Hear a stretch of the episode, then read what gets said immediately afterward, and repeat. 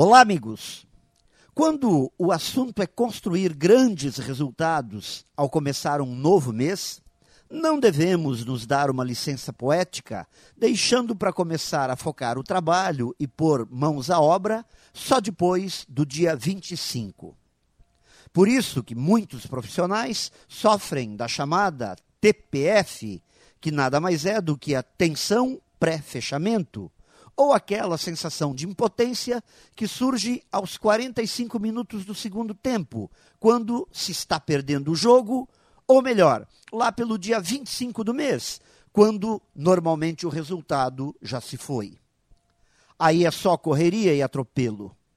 Por isso, é importante fazer acompanhamentos constantes quanto a ações e resultados comparar o agora com períodos passados e perceber com clareza tudo o que deveria ser feito e, eventualmente, ainda não foi. Avaliar os movimentos do mercado, buscar parâmetros com parceiros de negócios, observar os movimentos da concorrência, buscar alternativas simples, porém criativas. Compreender como novas tecnologias podem tornar o trabalho mais produtivo. Ou seja, fazer bem feito o dever de casa, ter a consciência que tudo o que fizermos com profissionalismo e foco ao longo de todo o mês vai trazer bons resultados.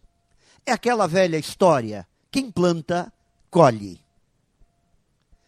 Pense nisso e saiba mais em profjair.com.br. Melhore sempre e tenha muito sucesso!